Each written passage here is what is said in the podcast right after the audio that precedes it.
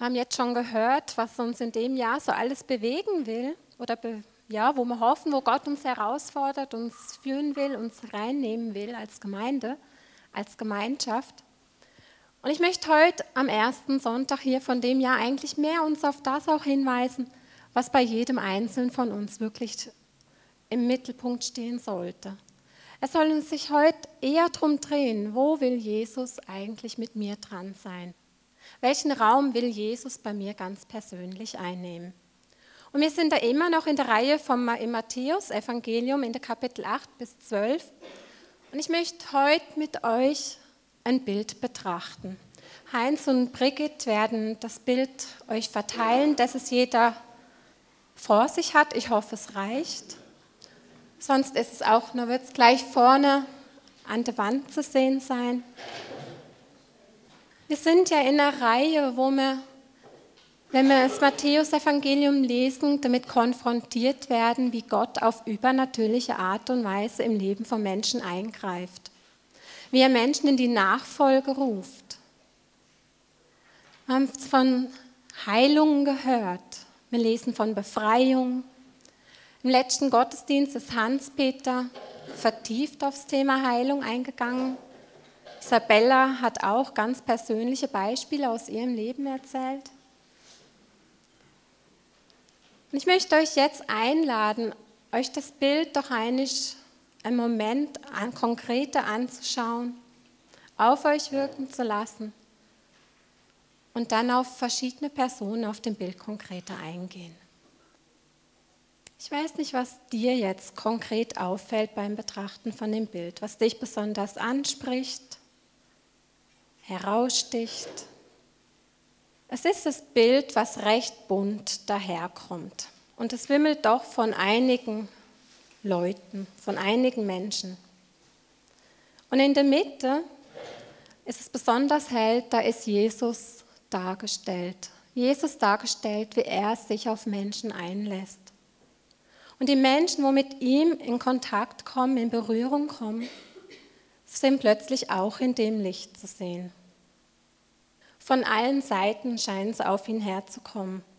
Und fast alle sind auf ihn ausgerichtet.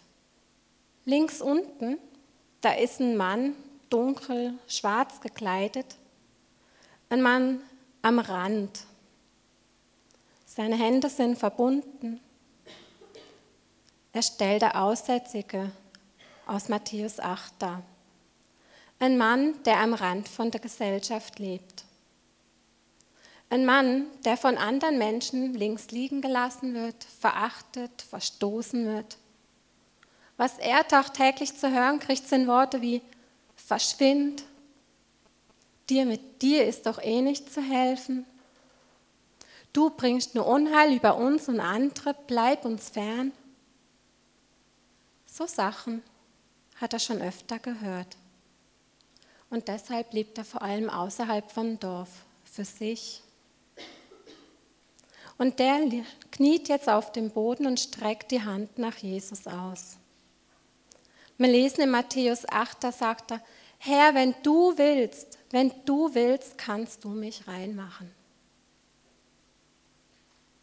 Entgegen all den Menschen, denen er Tag für Tag begegnet, scheint er hier zu wissen und überzeugt zu sein, dass der Jesus, den er da sieht, dass der Jesus ihm helfen kann. Er kennt ihn sicher noch nicht lang. Wir wissen noch nicht mal, ob er mit angehört hat, was Jesus in der Bergpredigt erzählt hat. Über das Reich von Gott, über das Herz von Gott, über das, wo, Jesus, wo Gott über die Menschen denkt. Aber der Mann hatte Mut, streckt seine Hand aus und sagt zu Jesus, wenn du willst, wenn du willst, kannst du mir helfen. Offenbar hat er erkannt, wer dieser Jesus ist und welche Macht in ihm steckt. Und Jesus? Jesus wird ihn heilen, lesen wir dann. Direkt bei Jesus ist ein Mädchen in einem blauen Gewand mit einem weißen Tuch halb eingehüllt zugedeckt. Er soll die Tochter von einem führenden Mann, von dem wir in Matthäus 8, 9 lesen, darstellen. Vom Markus und Lukas Evangelium wissen wir, dass es sich hier um die Tochter vom Jairus handelt. Das Mädchen ist gestorben. Aber der Jairus, der Vater, so lesen wir, ist fest davon überzeugt, dass Jesus sie wieder lebendig machen kann. Er ist davon überzeugt, dass der Tod noch nicht endgültig ist. Und er glaubt fest, dass Jesus sie wieder lebendig machen kann. Meine Tochter ist eben gestorben, aber komm du doch und leg deine Hand auf, dann wird sie wieder lebendig. Ein extremer Glaube, den der Jairus da hat. Die Tochter gerade gestorben, atmet nicht mehr. Und er hat nichts Besseres in Sinn und geht zielstrebig zu dem Jesus und sagt, leg du deine Hand auf sie und sie wird wieder lebendig werden. Ich weiß nicht, wie gut Jairus den Jesus gekannt hat, was er irgendwo schon alles gesehen, gehört hat, aber er ist so überzeugt von diesem Jesus. Er erkennt, in dem Jesus ist meine einzige Hoffnung. Und Jesus lässt sich darauf ein. Er geht zu dem Mädchen, streckt dir die Hand aus, nimmt sie an die Hand und sie steht auf. Hinter Jesus, das wirkt fast schon so, als würde sie sich an ihn schmiegen, ist so eine Frau mit einem weißen Kopftuch. Die berührt Jesus von hinten. Sie stellt die Frau dar in Matthäus 9, die seit zwölf Jahren an Blutfluss leidet. Und die Frau kommt und berührt Jesus von hinten einfach an seinem Gewand. Das heißt, sie sagt einfach nur, wenn ich nur dein Gewand, wenn ich nur sein Gewand berühre, nur das Gewand, nur die Kleider, dann werde ich gesund. Und Jesus, er dreht sich zu ihr um, sagt zu ihr, du brauchst dich nicht zu fürchten, meine Tochter dein Glaube hat dich gerettet. Und von dem Augenblick an war sie gesund. Unglaublich, oder? Wir begegnen hier Menschen, die so ein tiefes Vertrauen in den Jesus setzen glauben, einfach fest überzeugt sind, dass er ihnen helfen wird. Dass er heilen kann dass er was tun kann in ihrer Ausweglosigkeit, in ihren Nöten. Sie sehen in ihm seine Größe, seine Macht. Sie sehen in ihm, dass er viel mehr ist als irgendein Mensch, als irgendein Mensch, mit dem sie Tag ein, Tag aus zu tun haben. Sie haben keinerlei Bedenken und Zweifel mehr in ihn. Sie setzen all ihr, ihr Vertrauen in ihn. Sie glauben ihm.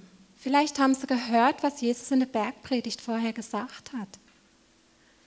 Und sie vertrauen ihm, dass das, was er sagt, stimmt und erleben, wie es eintrifft.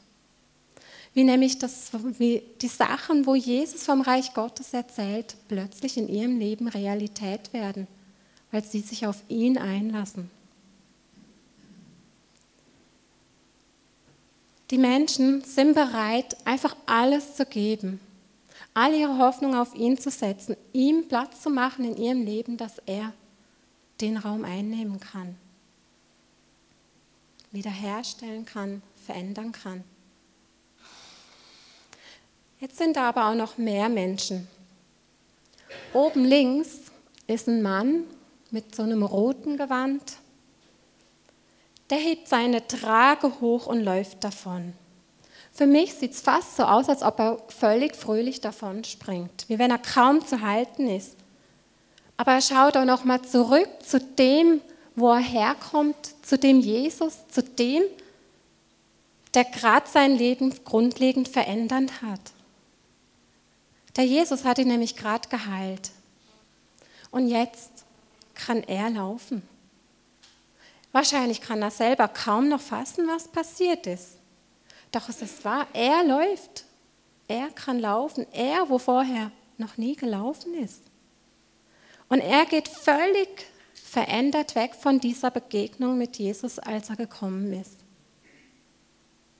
Dabei hat er selbst zunächst eigentlich gar nicht gewusst, was er erwarten soll. Er war sich gar nicht sicher, was mit ihm passiert. Es ist doch nicht seine Idee gewesen, zu dem Jesus zu gehen. Das lesen wir in Matthäus 9. Es sind seine Freunde, es sind vier Männer, wo ihn zu Jesus tragen, weil die Freunde, weil die Männer fest überzeugt sind, dass Jesus ihm helfen kann. Er wusste nicht, was er davon erwarten soll. Und auch kommt er zu Jesus und dann reagiert Jesus doch so, dass Jesus offenbar erstmal ihn in seinen Gefühlen, in, seiner, in seinem Befinden wahrgenommen hat. Es heißt nämlich dort, doch Jesus sah und erkannt, ähm, dass Jesus zu ihm sagt, hab keine Angst, du brauchst dich nicht zu fürchten. Und dann sagt Jesus, deine Sünden sind dir vergeben. Jesus hat offenbar die tiefe Unsicherheit von dem Mann gesehen. Er hat gemerkt, dass er nicht überzeugt ist von dem, was da vor sich geht. Aber er holt ihn da ab, wo er steht. In seinen Zweifeln, in seinen Ängsten, in seiner Unsicherheit.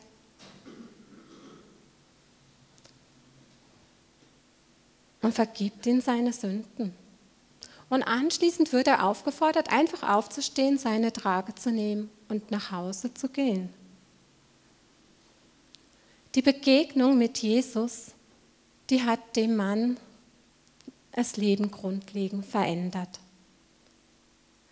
Sie hat sein Leben grundlegend verändert und ihm eine Chance gegeben für ein völlig neues Leben. Da ist ein Mann, der zweifelnd und unsicher war Jesus gegenüber. Aber der Glaube von seinen Freunden, von anderen, die für ihn glaubten und überzeugt waren, dass Jesus helfen kann, der führte dazu, dass auch er letztlich Jesus begegnen konnte, Jesus erkannt hat und durch ihn Vergebung, Umkehr und sogar Heilung erlebt hat.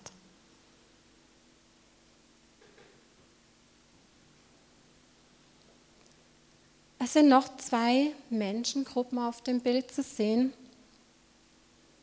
wo sehr unterschiedlich sind.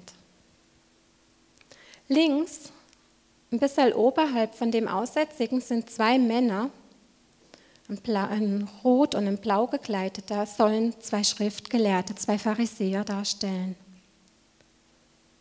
Es sind zwei von der frommen Menschen, die dort gelebt hatten. Zwei Menschen, die gelehrt waren, die die Gesetze von Mose in- und auswendig konnten, studiert hatten, die genau wussten, wie ein frommer Mann zu leben hat, wie man ein gottgefälliges Leben führt. Die genau wussten, was richtig, was falsch ist, was man darf, was man nicht darf, was man auf jeden Fall verlassen soll. Die auch genau wussten, welche Strafe oder welche Konsequenzen einen erwarten.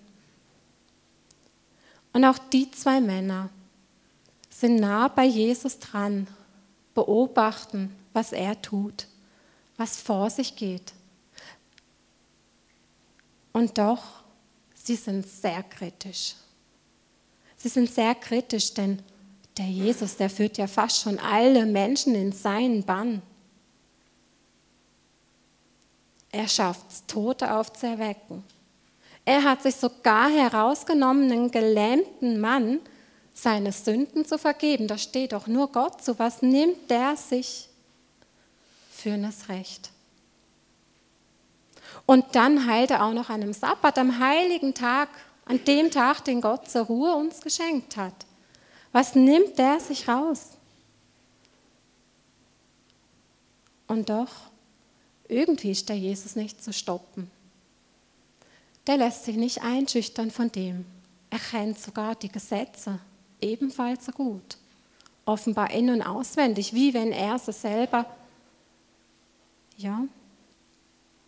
Und doch, Jesus hält ihnen die Gesetze entgegen und konfrontiert sie viel mehr mit dem, Was denkt ihr denn, was Gott über die Menschen denkt? Was Gott dem Mensch, dem, der geheilt wird, der, wo krank ist, für einen Wert zu gibt?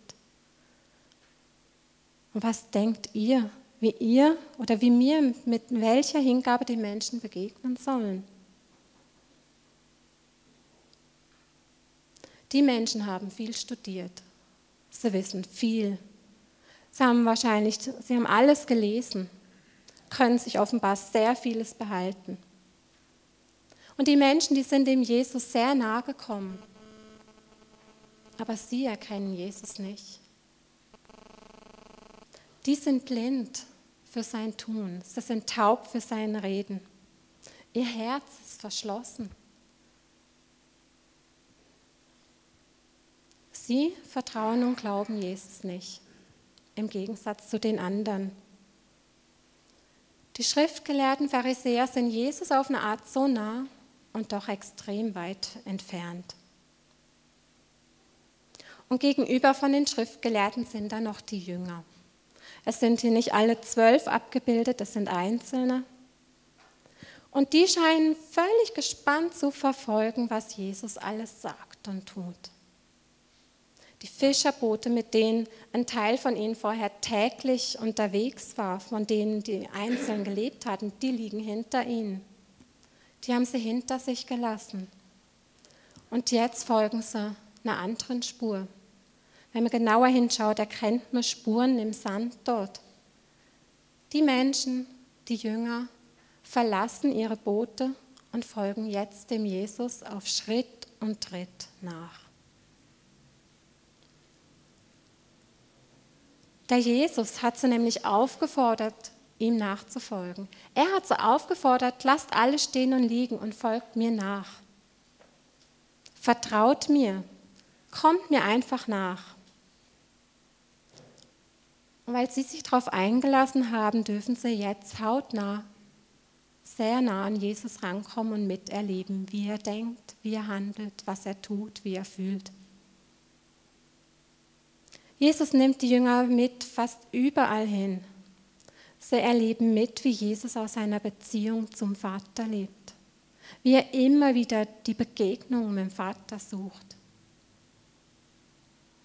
und zu hören, was Jesus verkündet vom Reich Gottes, was jetzt eintrifft, was jetzt anfängt. Und zu sehen, wie er das umsetzt, wie er mit den Menschen lebt, wie er auf sie eingeht, wie er heilt, wie er befreit. Er sieht, wie Menschen kommen, diesem Jesus einfach glauben und vertrauen und grundlegende Veränderungen erfahren. Und Jesus lehrt die Jünger vieles. Er lässt sich selbst auf sie ein, erklärt ihnen Sachen. Er will ihnen wie so die Richtung zeigen. Er will ihnen zeigen, wie sie ihm nachfolgen können, wie sie wirklich Gottes Wort echt werden lassen können in ihrem Leben und zu seinen Nachfolgern werden. Aber auch die Jünger müssen erfahren, dass auch sie ihm einfach vertrauen und glauben müssen. In dasselben Kapitel, wo wir von all den Heilungen, Befreiung lesen, wird auch berichtet, wie die Jünger mit Jesus auf dem See unterwegs sind. Der Sturm auftaucht die Jünger müssen feststellen, dass sie gar kein Vertrauen in Jesus haben. Sie müssen den Jesus erst noch kennenlernen. Und so wächst auch der Glaube und das Vertrauen von den Jüngern in Jesus. In dem mit ihm, in dem, dass sie mit ihm unterwegs sind. Dass sie sich auf ihn einlassen, ihm zuhören, das tun, wo er ihnen sagt, aber auch mal einen Niederschlag hinnehmen. Und Jesus lässt so Anteil haben, zuletzt sogar an seinem Herz. Da heißt dann in Matthäus 9, da sagte er, als die Scharen von Menschen, als er dies sah, ergriff ihn tiefes Mitgefühl, denn sie waren erschöpft und hilflos wie die Schafe, die keinen Hirten haben. Da sagte er zu seinen Jüngern, die Ernte ist groß, doch es sind nur wenig Arbeiter da. Bitte deshalb den Herrn der Ernte, dass er Arbeiter auf sein Erntefeld schickt. Und daraufhin gibt Jesus ihnen, den Jüngern, die er jetzt tagtäglich mit sich nimmt, alles hat zuschauen lassen, miterleben lassen. Jetzt gibt er ihnen die Vollmacht, dasselbe zu tun, wie er getan hat. Selber zu heilen, selber zu befreien. Jegliche Krankheit heißt es. Jesus nimmt die Jünger eng an sich. Er will sie wie prägen, er will sie völlig verändern, er will sie an, auf seinen Spuren weiterführen. Die zwölf Jünger, die haben eine persönliche Begegnung mit Jesus, weil er sie direkt anspricht und herausfordert. Sie haben nicht die Begegnung mit Jesus, wo er sie erst körperlich heilt, Befreiung erleben. Die Jünger werden von Jesus herausgefordert, auch ihm zu vertrauen und zu glauben. Und sie lassen sich darauf ein und erleben unterwegs mit Jesus selber Veränderungen in ihrem Leben. All die Menschen auf dem Bild, die erleben Gottes übernatürliches Eingreifen. Sie sind Zeugen davon. Das scheint völlig natürlich zu sein dort, wo Jesus einem Mensch begegnet.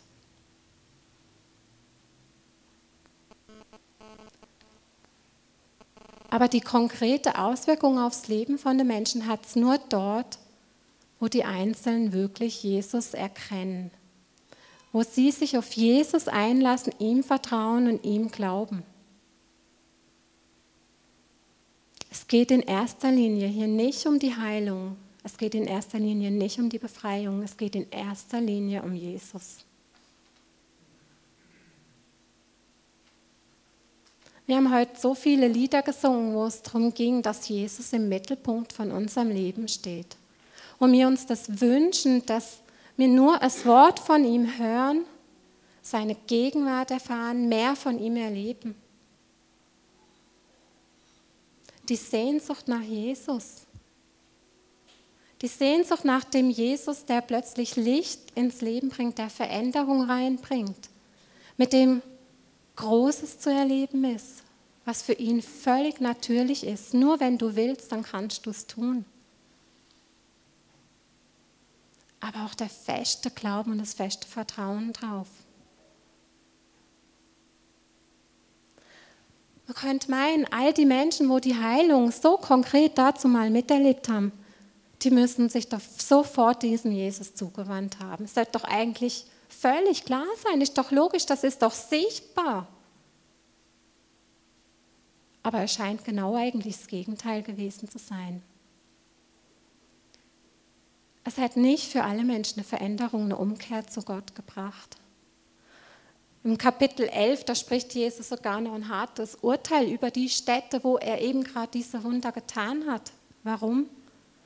Er sagt da, er klagt sie an, weil sie nicht zu Gott umgekehrt waren.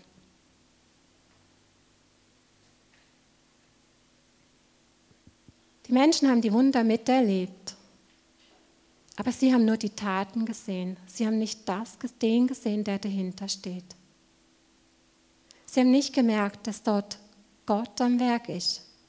Dass es darum geht, diesem Jesus zu vertrauen, dem Jesus alles herzugeben, sich nach dem Jesus auszurichten, weil bei ihm einfach alles erfahrbar und normal wird, möglich wird.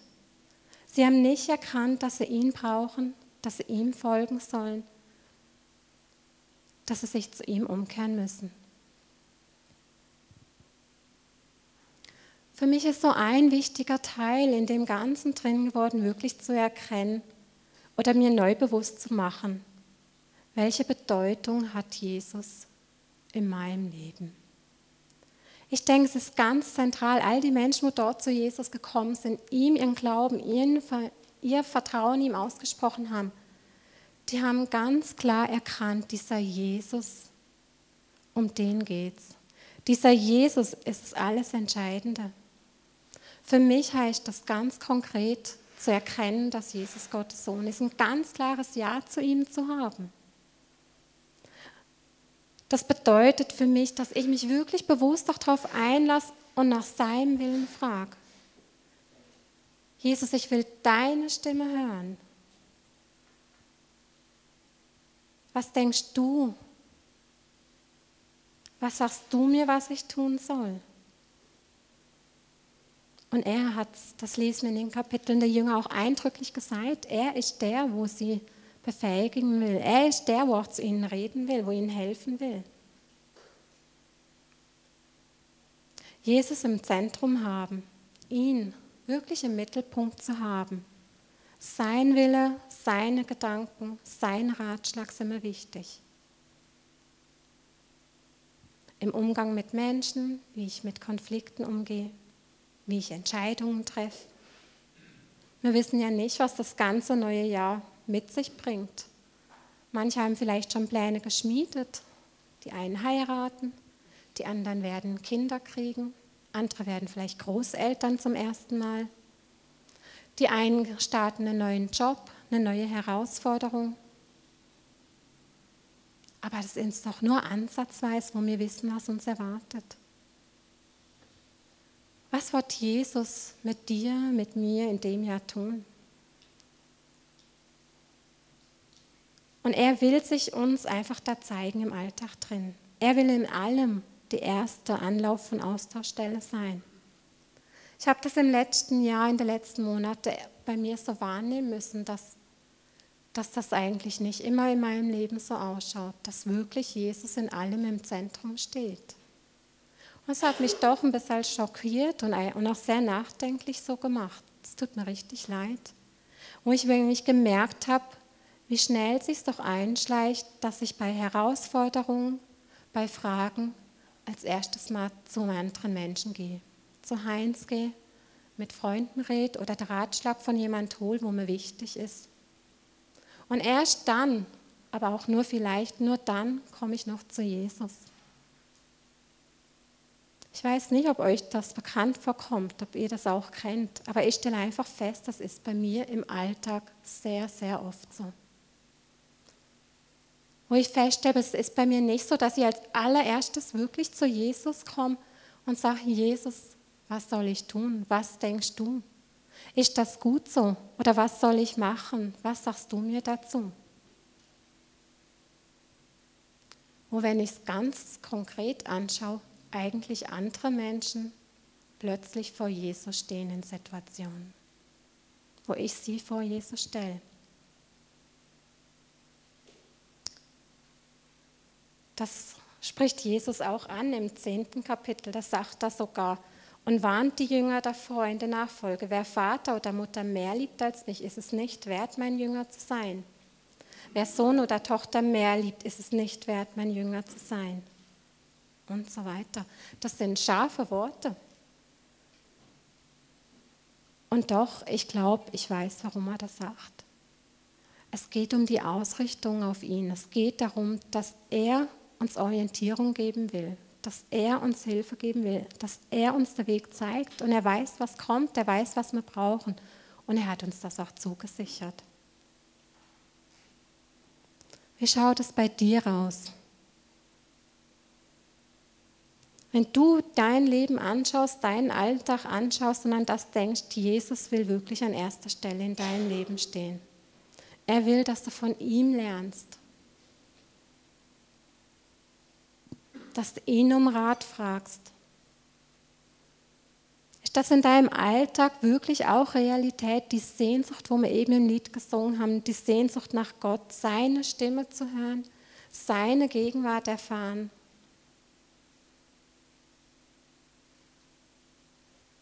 Ich glaube, dort, wo wir das wirklich tun, da erleben wir eine Veränderung, die unbeschreiblich ist, wo wir wirklich dann auch merken, dass Gottes übernatürliches Eingreifen in unserem Leben real wird. Ich habe mir vorgenommen, in dem Jahr wirklich bewusst darauf zu achten, dass ich erst zu Jesus gehe, bevor ich andere Menschen anspreche. Dass ich mir die ja, den Schritt mache, auf Jesus zugehe, mit ihm erst austausche, mit ihm rede im Gebet, ihn frag, was er denkt. Dass ich aber auch konkreter in der Bibel mehr nachlese, weil ich denke, in der Bibel hat er sich so fest mitgeteilt, wie er denkt, was er sagt, wie, wie wir uns verhalten können, uns einen Blick für die Mitmenschen gibt. wo wir ihn besser noch kennenlernen können.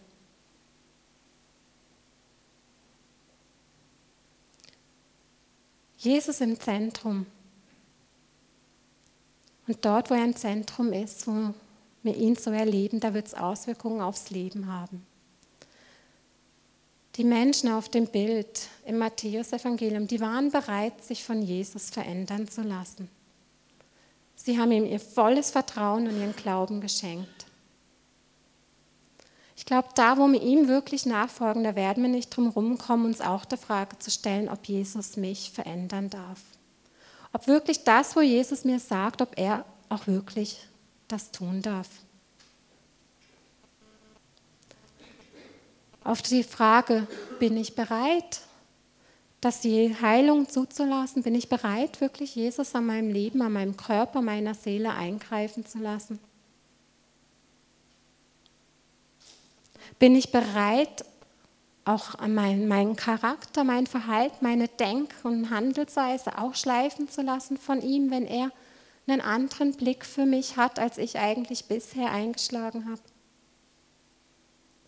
Vielleicht will auch Jesus, dass ich eine Altlast oder das Laster ihm abgebe, weil er was Besseres für mich parat hat.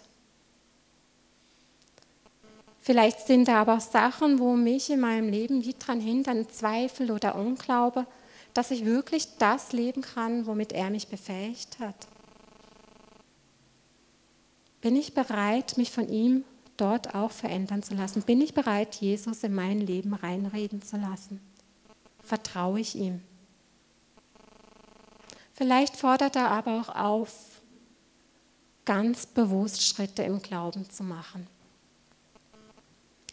So wie die Jünger. Was Neues zu wagen. Was zu tun, was du vielleicht vom Verstand von dir aus nie getan hättest, aber wo du genau hörst, Jesus fordert dich auf, das zu tun. Und du weißt, er hat dir die Vollmacht dazu gegeben, er hat dich ausgestattet. Er überträgt dir die Kraft, mit der er geheilt und befreit hat. Er übergibt dir die Kraft in seinem Namen, in seiner Autorität, den Schritt zu machen in das Innenste. Und ermutigt dich, glaube. Wo immer ihr, jeder vor einzeln von uns, ich jetzt steht, ich bin überzeugt, Jesus will bei jedem Einzelnen von uns im Mittelpunkt sein, im Alltag, in der Beziehung, im Leben.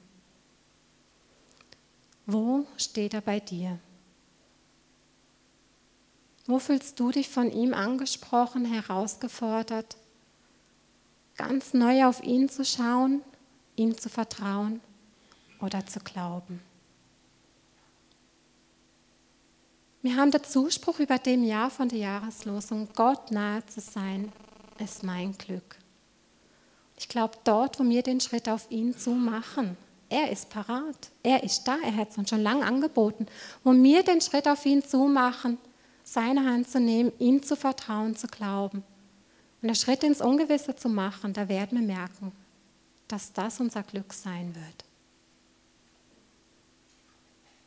Nehmen uns jetzt einfach noch einen Moment Zeit über den Morgen, über das, wo ich gesagt habe, wo wir am Anfang im Gottesdienst gehört haben, über das, wo Jesus vielleicht heute Morgen beim Aufstehen schon zu dir geredet hat.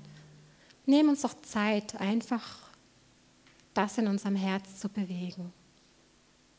Und Jesus ganz neu zu fragen, was würdest du mir sagen? Wovor das du mich daraus? der Mittelpunkt in meinem Herzen, in meinem Leben, in meinem Alltag sein.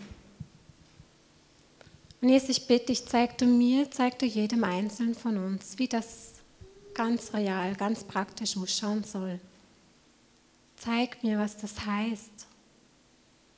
Jesus, ich bitte dich, dass du aber auch aufzeigst, da, wo wir irgendwo Hindernisse haben, wo Sachen uns im Weg stehen, dass wir wirklich uns ganz auf dich einlassen zeig du uns das und hilf uns, dass das einfach aufgedeckt werden kann und dass du mit deiner Kraft, mit deiner Vollmacht kommst und das wegräumst. Dass wir wirklich diese Befreiung, den freien Zugang zu dir wirklich wieder dürfen spüren und erleben. Jesus, führ du uns näher an dein Herz, an das, wo dir wichtig ist, wo nicht unsere Gedanken, sondern deine Gedanken im Mittelpunkt stehen. Zeig uns, was du über uns denkst, aber auch über die anderen Menschen denkst. Und fordere uns einfach auch da raus, mach uns das ganz klar, wo wir wirklich wieder neue Schritte auf dich im Glauben zumachen sollen dass andere auch von dem ergriffen werden können. Jesus, sei du der Mittelpunkt im Mann, in meinem, in unserem Leben. Im Leben von der Vineyard, von unserer Familie, von unserem Umfeld. Jesus, du bist so groß und dir ist nichts unmöglich und wir wünschen uns das, dass wir wirklich dich in dem Jahr noch mehr erleben, noch größer erleben und spüren dürfen dass du wirklich in und unter uns zunimmst. Du. Und dass daraus wirklich auch Früchte entstehen, dass wir noch mehr Heilige, noch mehr Wunder erleben. Aber dass du den Raum ausfüllst.